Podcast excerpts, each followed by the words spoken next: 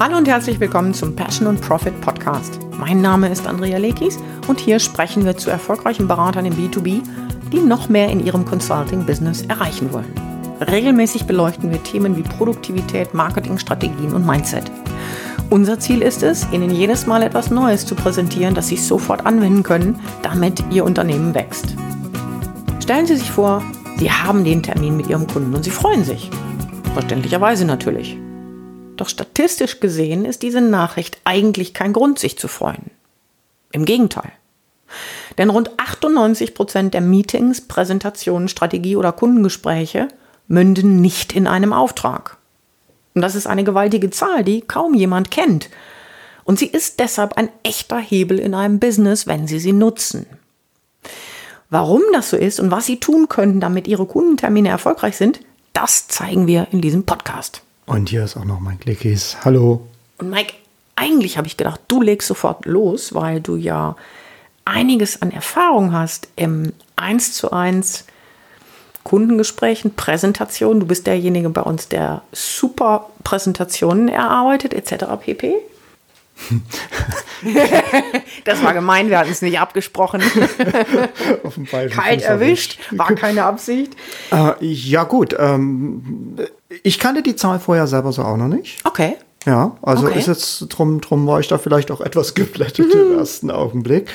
Ähm, aber es ist tatsächlich so, auch das, was ich erlebe, dass die meisten sich darum nicht wirklich Gedanken machen und in den Termin gehen, so nach dem Motto, ach was, das wird schon schief gehen und äh, teilweise dann äh, gewonnene Termine feiern wie gewonnene Aufträge. Mhm. Und ich glaube, was man sich bewusst machen muss, dass in dem Moment eigentlich die Arbeit erst richtig losgeht. Ich sage das jetzt aber gar nicht so sehr, um Angst zu machen, sondern ganz einfach nur ein bisschen Realität in die Dinge zu bringen. Ja, Realität in die Dinge. Und Punkt Nummer zwei ist natürlich, dass man hier aufgrund dieser Situation wenn man es denn richtig macht und die Haltung zu einem solchen Kundentermin auch ein bisschen verändert und natürlich die Dinge, die man tut, die Chance gewaltig erhöht. Mhm. Also es gibt äh, Zahlen, die sagen, dass letztlich über die unterschiedlichen Dinge, die man tun kann, darauf kommen wir ja zum, zum Teil gleich hin, äh, noch hinzusprechen, dass 8% der Anbieter, Verkäufer, Businessinhaber, Unternehmer, wie auch immer, tatsächlich 80 Prozent der Aufträge bekommen. Also gar kein 2080, sondern ein 880. Ja, das heißt, ja. mache ich alles richtig, kann ich richtig abräumen.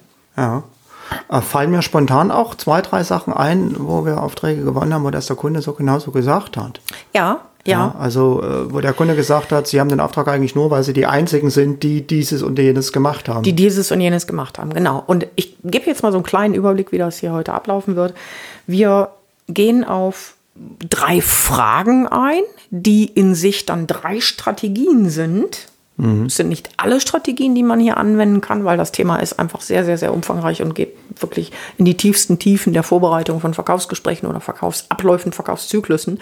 Aber die drei geben schon mal einen guten Hinweis und helfen sicherlich, mehr Termine in Aufträge zu verwandeln, als das bis jetzt der Fall war. Mhm. Also, ich starte mit der ersten Frage, die man sich ja stellen muss. Nämlich, wenn jemand also Ja sagt zu einem Terminvorschlag, ist die Frage, spreche ich, es, spreche ich hier wirklich mit einem echten Kunden? Mhm. Und mit echten Kunden meine ich ganz bestimmte Kriterien, die ein Kunde erfüllen muss. Also hier wird schon mal viel Zeit verbraten für, ja, für Nichtkunden, weil es gar nicht klar ist. Ganz genau. Also die, die wesentliche Unterscheidung ist hier, dass die allermeisten Menschen, die nicht allzu lange im Verkauf sind, denken, jeder, der einen Puls und eine Brieftasche hat, ist ein Kunde. Ja, und jeder, der Interesse bekundet, ist ein Kunde. Genau. Und mit Interesse ist hier tatsächlich nur gemeint, dass jemand sagt, oh, äh, ja, dann lassen wir uns mal treffen, erzählen Sie mir mal mehr. Mhm. Das ist die herkömmliche Haltung, die man dazu hat. Und die ist, sagen wir ganz einfach so, es gibt bessere Haltungen, die dazu führen, dass sich dieses Verhältnis 98 Prozent nicht gewonnen zu 2 Prozent Gewinnen tatsächlich umkehrt. Denn das, was wir sehen müssen, insbesondere wenn wir kein Riesenunternehmen haben und Riesenressourcen, die uns zur Verfügung stehen, ist ja die Tatsache, dass jeder dieser Kundentermine, gerade im B2B, Zeit kostet. Und Zeit ist für uns Businessinhaber Geld Und das heißt, je mehr ich von solchen Terminen habe, in die, die in nichts hinauslaufen, umso weniger verdiene ich. Ja, ja. Und wenn du sagst, äh, Zeit kostet, mh, mm, damit ist nicht nur die Zeit gemeint im Termin selbst, mhm. sondern natürlich auch der ganze Vorbereitungsaufwand, mhm. der damit steckt. Vielleicht auch Aufwand danach, weil ich es im Gespräch immer noch nicht mitkriege, stecke ich danach nochmal Aufwand mhm. rein, weil ich, weil ich mich irgendwelchen Hoffnungen hingebe, ich könnte das mhm. Ganze noch irgendwie drehen oder ich müsste nur irgendetwas sagen, um den Kunden zu überzeugen oder irgendetwas in dieser Art. Absolut, oder genau. Den Nichtkunden zu überzeugen. Den Nichtkunden zu überzeugen, ganz ja. genau. Hier steckt das profunde Missverständnis hinter, dass, wenn ich nur gut genug bin, und das ist natürlich ein historisch bedingtes Missverständnis, kann ich jeden überzeugen.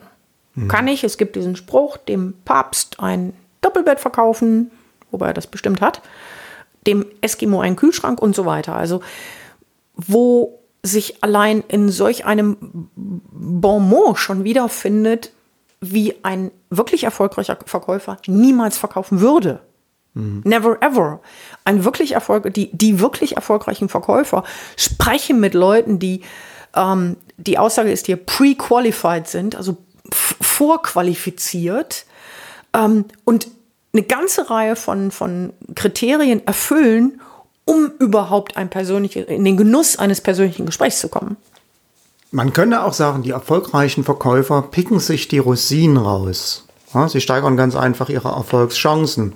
Und dieses Pre-Qualifying, ich glaube, das ist etwas, was sich viele ganz einfach nicht trauen, mhm. was aber notwendig ist, wenn man nicht immer wieder sich nur der Hoffnung hingeben will, die sich nur allzu selten erfüllt. Maximal zu zwei Prozent, wie du ja gerade ja. äh, gesagt hast. Das heißt, was spricht denn dagegen, sich ganz einfach von Anfang an zu überlegen, okay, was sind für mich Ausschlusskriterien und die noch abzuchecken, bevor der Termin überhaupt stattfindet? Oder ganz einfach die Frage zu stellen, hey, was passiert denn, wenn du im Termin das und das und das und das siehst? In der Regel ist, ist meine Erfahrung tatsächlich, Mike, dass die meisten einfach ähm, oder anders. Es gibt im Netz zu vielen, vielen Dingen Informationen. Dazu gibt es eigentlich fast keine Informationen. Also die Informationen, ähm, zum Beispiel zu sagen, es ist eine gute Idee, auch deine Nichtkunden festzulegen. Also mhm. zu sagen, nee, wann passt das nicht? Mhm. Dann gibt es ja die unterschiedlichsten ähm, Kriterien, die da reinspielen. Oder aber auch, ähm, wie kann ich denn im Vorfeld so etwas herausfinden? Professionell und systematisch. Und weil wir wissen, dass das da draußen kaum existiert, haben wir etwas entwickelt, nämlich ein, ein ja, das, was Sie unter dem Namen Freebie wahrscheinlich kennen, ein wir haben es genannt, Discovery-Bogen. Ja, das ist ganz einfach ein Auszug, ein Ausschnitt mhm. aus unserem Verkaufsprozess, mhm. der genau das ermitteln soll. Mhm. Ja, der genau den Kunden qualifizieren soll, um für uns äh, eine Prüfung zu ermöglichen, mit was für einer Art Kunden oder Nichtkunden haben wir es hier zu tun und gehen wir überhaupt in ein Gespräch. Mhm. Ja, das heißt, da geht es darum, äh, welche Probleme hat der Kunde? Können wir bei diesen Problemen überhaupt helfen? Mhm. Ähm, ist der Kunde bereit, sich von uns helfen zu lassen? Mhm. Ja, ist ja und ist er auch bereit, im Falle eines Falles da äh, rein Geld zu investieren und das auch jetzt zu tun? Ja, das heißt, äh, wir stellen quasi sicher, dass wir möglichst nur mit qualifizierten Kunden sprechen über eine ganz kleine, über, über ja, eine ganz kleine ist es nicht, aber über, über einen Schritt im Verkaufsprozess. Und den Schritt haben wir ausgekoppelt. Das ist der Discovery-Bogen. Mhm. Gibt es bei uns auf der Seite zum Download. Ja. Und falls Sie jetzt gerade sagen, ja, aber das ist doch gar nicht äh, möglich, das ist doch nicht der Sinn und Zweck eines solchen Gesprächs, werfe ich hier eine Kleinigkeit in die Waagschale. Und zwar ist das die Frage des Werts, mhm. den man als Anbieter zum einen für sich selber erkennt. Also gerade wenn ich hier eine Dienstleistung erbringe, wenn ich Berater bin, ist der Wert dessen, den ich erbringe, immer auch mit mir selber als Person in gewisser Weise gekoppelt. Das heißt, ich muss Zeit investieren etc. Je mehr ich diese Zeit wertschätze, umso mehr signalisiere ich meinem Kunden auch den Wert meines Angebots. Ganz genau. Das, das heißt, jemand, der, wir, gehen, wir, wir sind hier knietief in etwas, wo ich sage, schon allein damit positioniere ich mich. Also bei uns gilt die Regel, nein, wir machen keine oder wir versenden keine äh, unverbindlichen Angebote. Warum sollten wir? Ein Angebot zum Beispiel für ein Training ist sehr umfangreich. Das wird nicht unverbindlich versendet. Oder ein solches Gespräch mit uns. Wir bereiten uns darauf vor, wir nehmen uns Zeit, wir machen und tun, also die Strategiegespräche mit uns fürs Consulting. Wenn ich die jedem ermöglichen würde, sagt das sehr viel aus über den Wert, den ich meiner Anwesenheit in dem Fall, beziehungsweise meiner Expertise zuweise. Und der soll natürlich schon von Anfang an in einem Prozess sehr, sehr hoch sein, auch in der Wahrnehmung des Kunden. Ja, ja? ganz genau. Die zweite Frage, die wir empfehlen und die zu den drei wichtigsten Strategien hier führt, lautet, spreche ich mit der richtigen Person? Also die Frage nach dem Entscheider. Exakt. Oh, Biggie. Oh ja. Biggie, dabei so einfach zu lösen. Ja, sehr, sehr einfach zu lösen. Ähm, was meine ich damit? Klassisch ist folgende Situation. Jemand kommt von einer oder jemand ist in, einer, in, einer, in einem Termin, in einer Präsentation und der Kunde sagt am Ende, das war ja sehr schön, wir schauen jetzt mal und melden uns. Wenn das passiert, ist die Wahrscheinlichkeit extrem hoch, dass sie nicht den Entscheider mit am Tisch sitzen hatten. Mhm, genau. Lassen wir jetzt mal außen vor, dass es in einer solchen Präsentation auch noch darum geht, wie die Präsentation aufgebaut wurde, ähm, wie ich das hinführe zu einem sogenannten Call to Action, also was ich tun kann, um denn eine Entscheidung herbeizuführen. Das wird jetzt alles zu weit führen. Aber dennoch ist eine solche Aussage immer ein Indiz dafür, dass ich mir den Termin im Grunde hätte sparen können. Weil Entscheidungen im B2B immer bereichsübergreifend sind. Das heißt, um es ganz simpel zu formulieren, habe ich irgendwo jemanden, der der Nutznießer einer bestimmten Leistung ist oder eines bestimmten Beratungsangebotes und ich habe jemanden, der sagt, ich bewillige jetzt das Budget für diese Beratungsleistung. Vereinfacht und dies, gesprochen. Ja. Vereinfacht gesprochen, das ist sehr, sehr einfach gesprochen. Und diese beiden Personen sind, je nachdem, wie groß ein Unternehmen ist, nie dieselben. Ja. Hm? Ganz einfach, weil ein Geschäftsführer wird kein äh, Telefonakquise-Training haben. Bleiben wir bei sowas Einfachen. Der wird kein Telefonakquise-Training haben. Oder ein, ein Vertriebstraining. Ja. Und viele andere Dinge. Aber er wird sagen, okay, im Hinblick auf die Ziele, die ich für mein Unternehmen habe oder die ich mit meinen Führungskräften besprochen habe, macht das Sinn. Ja, und ich glaube, der Fehler, den die meisten an dieser Stelle machen, ist der, dass sie erst anfangen, nach dem Entscheider zu fragen, wenn sie realisieren, dass sie nicht mit dem Entscheider gesprochen haben. Mhm. Und dann ist es im Grunde genommen hoffnungslos zu spät. Ja. Wenn sie es realisieren. Ne? Wenn sie es überhaupt. Es kann auch sein, dass man einfach äh, dutzendfach anruft und du kennst dieses typische, ich wollte nur mal hören, wie es gerade steht. Und wenn ich an der falschen Stelle lande, niemand wird mir sagen, zumindest das ist meine Erfahrung, kaum jemand wird sagen, ach wissen Sie was, ich bin gar nicht der oder diejenige, die das entscheiden darf. Wird nicht passieren. Eher nicht. Ne? Ja. Jemand wird, man wird einfach vertröstet. Das ist das Normale. Und das kann über Monate so gehen. Ja, genau. Und wenn man damit zu lange wartet, hat man auch keine Chance, das rauszufinden. Dann kann man eigentlich nur die Sache an der Stelle abbrechen. Mhm. Ist die Frage, ob man zu einem späteren Zeitpunkt da nochmal einsteigen kann. Aber für einen Moment geht es erstmal nicht. Und ja, ich hatte es gerade schon gesagt, eigentlich lässt es sich so einfach lösen. Ich muss die Frage nach dem Entscheider oder nach den Einkaufsprozessen nur so zeitig wie möglich stellen. So zeitig wie möglich heißt äh, von mir aus schon im ersten Telefonat, aber wenigstens vor dem Termin, um sicherzustellen, dass auch die Entscheider dabei sind. Denn je früher ich das mache, das ist meine Erfahrung, je früher ich das mache, umso weniger ist das ein Problem. Ja, und ganz elegant wird man, wenn man gar nicht erst anruft beim falschen Entscheider, sondern im Vorfeld rausgefunden hat, Stichwort Recherche, ähm, wer denn tatsächlich der Entscheider ist. Das ist möglich, ist natürlich ein bisschen sophisticated. Ne? Beide Wege gehen. Ich bin ein Fan davon, es im Vorfeld zu wissen, weil das immer Eindruck macht, wenn man es denn weiß. Ja, genau. Okay, du hast ja jetzt noch einen dritten Punkt, glaube ich. Exakt. Und der dritte Punkt ist tatsächlich der größte, umfangreichste, auch da wieder einer, wo wir separaten Podcast wahrscheinlich fünf von machen könnten, nämlich erkennt mein Kunde den Wert. Das ist jetzt wieder so eine Sache. Wert muss ähnlich wie viele andere Dinge im Marketing und Verkauf nicht absolut gesehen werden, sondern aufgehängt in der Situation. Ja, wir haben es mal genannt mit diesem Marketing-Dreieck. Wir haben die Situation des Kunden, also meinen Zielkunden. Wir haben äh, die Dinge, die meinen Zielkunden interessieren, also die für ihn oder sie ähm, Themen sind. Und wir haben natürlich das Spannungsfeld, in dem der Kunde sich bewegt, wo er noch andere Dinge zu lösen hat, die Priorität haben, die wichtig sind. Ähm, dazu ist womöglich wichtig, am, im Vorfeld zu wissen, dass tatsächlich, und du kennst ihn bestimmt, es gibt einen Grund, den kaum jemand kennt, warum tatsächlich Aufträge nicht vergeben werden. Warum Aufträge nicht vergeben werden? Äh, warum Aufträge, ja, warum Aufträge oder nicht, ja, warum Aufträge nicht vergeben werden. Äh, ich würde jetzt spontan sagen Trägheit. Exakt, der Status quo. Ja. Ein anderer Begriff dafür wäre äh, Status quo. Genau das ist es. Also man ja. meint ja immer, und das ist auch mir so gegangen am Anfang meiner äh, Selbstständigkeit, man meint immer, oh, da wartet irgendwo ums Eck ein anderer Mitbewerber, der klaut mir dann den Auftrag. Mhm. Und äh, A, habe ich das tatsächlich nachgeprüft. Ne? Es ist ja jetzt nicht so schwer möglich, das bei einem Auftraggeber zu machen. B, gibt es da wunderbare äh, Statistiken drüber, Research drüber dass der größte Feind im B2B ist der sogenannte Status quo. Damit ist gemeint, dass der Kunde sich einfach in Anführungszeichen nicht bewegt. Das ist also quasi wie bei einem Endkunden, der sagt, nee, ich gehe jetzt nicht ins Fitnessstudio, weil. Hm? Ja. Er hat 100 Gründe, keine Zeit, kein Geld, zu weit weg. Äh, gut, bei Corona zählt natürlich alles. Ja. Mir fällt dazu gerade ein Beispiel ein. Also nichts äh, hält so lange wie ein Provisorium.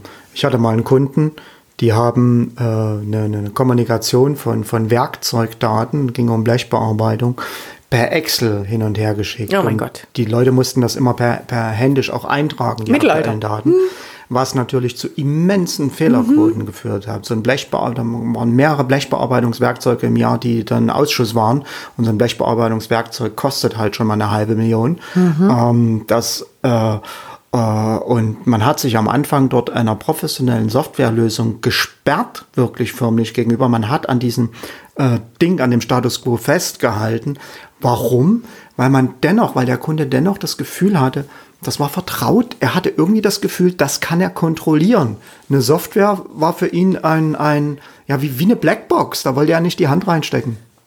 Ganz genau. Und damit sind wir bei einem ganz entscheidenden Punkt. Nämlich erstens, das Wert immer im Auge des Betrachters, in dem Falle des potenziellen Kunden, entsteht.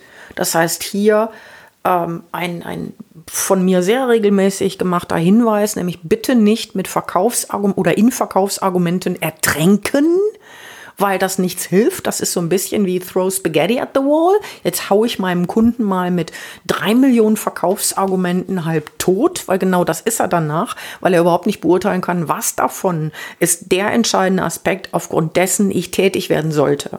Das ja. Nummer eins. Nummer zwei ist, du hast gesagt, ähm, Blackbox ein riesiger Aspekt im Verkauf, der tatsächlich Wert deutlich macht, nämlich den richtigen Wert.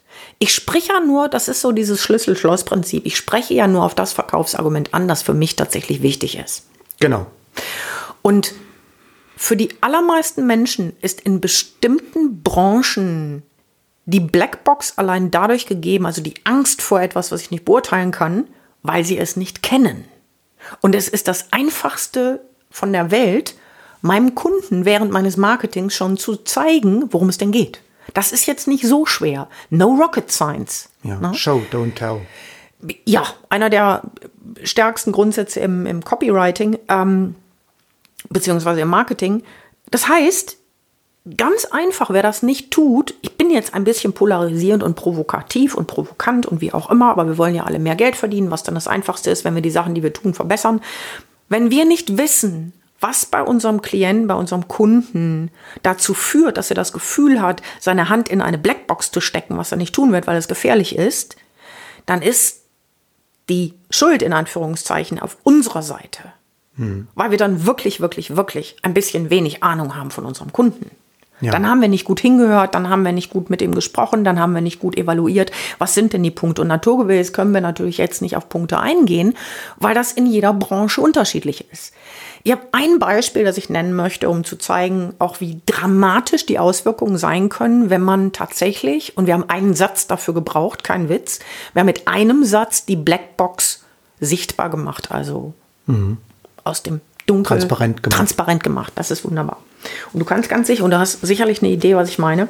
Wir hatten vor einiger Zeit ein ähm, Coaching-Klienten im, äh, bei Telefonart, also wo es rein um Telefonakquise ging. Und dieser Mann war im Bereich der Küchenherstellung. Ja. Beziehungsweise nicht ganz Küchenherstellung, sondern er hat eine Software angeboten, die sich an Handwerker richtete, speziell Handwerker, die Handwerksbetriebe, die etwas mit Küchenerstellung zu tun haben. Und es hat nicht funktioniert. Ja, also wann immer er angerufen hat und gesagt hat, schönen guten Tag, mein Name ist so und so, wir haben eine Software, die macht das und das, wo du sagst, nee, brauchen wir nicht, haben wir nicht, wollen wir nicht, ist nichts für uns. Wenn ein Handwerker Software hört. Jetzt hast du mir mein, meine, äh, mein Clou geklaut, ähm, aber macht nichts. Ja, das ist exakt der Punkt. Das ist der Clou an der Geschichte. Sich vorzu vorzustellen, mit welchem Kunden man es denn zu tun hat. Wenn ich einem Handwerker sage Software, dann geht bei dem im Kopf ein kompletter Film ab und der Film ist nicht positiv besetzt. Der Film ist besetzt mit Informationen über Software, die schiefgegangen ist, über Probleme, die auftauchten. Über, über, über, über. Was alles für diese Software nicht galt. Diese Software hatte Empfehlungen ohne Ende, wurde von einem Verband empfohlen und so weiter. Wir haben Folgendes gemacht. Wir haben ein anderes Verkaufsargument in den Vordergrund gestellt. Und wir sind in die Telefonakquise mit einem einzigen Satz gegangen und 99 Prozent der Menschen, die er angerufen hat, wollten mit ihm sprechen. Das ist kein Witz, man kann diesen Mann anrufen und fragen. Wie hieß der Satz? Jetzt kommt das Entscheidende. Wir haben den größten Schmerz dieser Küchenhersteller isoliert. Der größte Schmerz lautete, bei jedem Aufbau einer Küche, und da reden wir also auch durchaus von Hotelanlagen, Apartmenthäusern, Apartmenthäusern. Also nicht nur eine Küche, sondern viele, war die Fehlerquote so hoch, dass pro Küche bis zu 40 Mal Retouren nötig waren. Also bis zu 40 Mal musste ein fehlendes Teil ersetzt werden, hingebracht werden, neu eingebaut werden. Blablabla. 40 das Mal. sind offizielle Zahlen des Verbandes, glaube ich. Exactly. Ja? Das sind keine das waren, erfundenen Zahlen. Nein, das waren keine erfundenen Zahlen. Um Gottes Willen würde ich nie mit operieren. Was bedeutet, dass der Profit, das kann sich auch ein Nicht-Küchenbauer ganz leicht vorstellen, dass der Profit empfindlich geschmälert, geschmälert wurde. Mhm. Empfindlich. Was haben wir gemacht? Das war eine der größten Stärken dieser Software. Nicht die einzige. Konnte, diese Software konnte viele, viele, viele andere Dinge. Und wir sind in die Telefonakquise gegangen und haben gesagt, wir können Ihnen helfen, die Reklamationskosten in Ihrem Unternehmen bei der Küchenauslieferung auf, äh, was weiß ich, ich glaube 5% oder was zu drücken. Ich weiß nicht mehr, was die Zahl war, aber die Zahl war gigantisch wenig im Vergleich zu 40%. Und jeder, wirklich jeder, fast jeder, bei 99% ist es fast jeder, fast jeder sagte, oh, erzählen Sie mir, mir mehr davon. Wie machen Sie das? Wie machen Sie das? Und das ist für mich eigentlich ein ganz, ganz wichtiger Punkt, den du sagst. Äh, niemand kauft eine Software der Software wegen. Mhm. Niemand engagiert einen Berater, damit er beraten wird. Nein. Da steckt mehr dahinter. Ja. Und das muss ich herausfinden. Ja, ja. exakt. Und deshalb ist natürlich dieser Aspekt, wo wir gesagt haben, erkennt mein Kunde den Wert nie absolut zu sehen, nie losgelöst vom Kontext zu sehen, nie losgelöst von dem zu sehen, was gerade der größte Schmerzpunkt ist. Deshalb ist es so schwierig mit dem Werten, deshalb machen es viele, viele falsch, weil da draußen hat und wie sollte man es richtig machen, wenn da draußen irgendwas von absolutem Wert erzählt wird? Ja, ja, äh, ja hier, hier gibt es für mich auch noch einen anderen Aspekt. Wenn ich das äh, mit einem Kunden in einem Verkaufsgespräch ermittle, warum ist dir das wichtig? Okay, wenn du dann das hast, warum ist das wichtig und so weiter und so fort, wenn ich da an der Stelle bohre, dann kann es auch emotional werden. Und das ist irgendwie etwas, was für viele zu einem B2B-Umfeld nicht so richtig passt und deshalb scheuen sie den Schritt. Aber das ist genau der Punkt, wo der Kunde dann den Wert für sich erkennt. Nämlich dann, wenn er, wenn er das auch spürt, körperlich, innerlich spürt. Gut, du hast jetzt ja. noch mehr verraten, als ich eigentlich verraten wollte, weil das ist jetzt schon der nächste Podcast oder äh, der übernächste oder oder I don't know. Sind wir am Ende angekommen? Ich mache noch mal eine kurze Zusammenfassung. Genau. Also, die drei Strategien, um Kundenmeetings erfolgreich zu machen, sind münden für, für, für mich oder für uns in insbesondere drei Fragen, die man sich vor einem solchen Meeting stellen sollte. Nämlich die erste Frage lautet, spreche ich überhaupt mit einem Kunden? Ich will hier gar nicht das, den Ausdruck Kaufbereitschaft erwähnen. Dazu gehören ein paar mehr äh, Kriterien, die da reingehören. Aber das muss ich klären. Hinweis an der Stelle nochmal auf unseren Discovery-Bogen, der massiv dazu beiträgt, dass man es klärt. Punkt Nummer zwei. spreche ich hier mit dem richtigen Ansprechpartner? Weil auch da gehen viele wie automatisch davon aus, dass denn nur der richtige Ansprechpartner anruft und sagt, oh, können Sie mal. Das mhm. ist nicht der Fall. Und das ist ein Problem, wenn ich das nach der ganzen Arbeit, die ich dort leisten kann, erst merke und viel Zeit vergeudet habe. Und Punkt Nummer drei, erkennt mein Kunde den Wert meiner Beratungsleistung oder meines Angebots? Und da habe ich eine ganze Reihe von Möglichkeiten, das deutlich zu machen, aber nicht den kompletten Wert dessen, die meine Beratungsleistung liefert, ohne die Sichtweise meines Kunden zu betrachten, sondern ausschließlich, indem ich die Sichtweise meines Kunden betrachte. Das ist das Einzige, was zählt. Okay. Ich hoffe, es hat Ihnen wieder Spaß gemacht. Mir in jedem ja, Fall. Ja, ja, das freut mich. Falls ja, freuen wir uns über eine Bewertung auf, wo sind wir überall? iTunes, oh. Stitcher. iTunes, äh, Stitcher, äh, Soundcloud, Google Podcast Ui. und noch irgendwas. Egal. Hinterlassen Sie eine Bewertung. Okay. Oh ja, bitte eine gute, das wäre schön. Ne? Bis dahin. Bis dahin. Tschüss. Tschüss.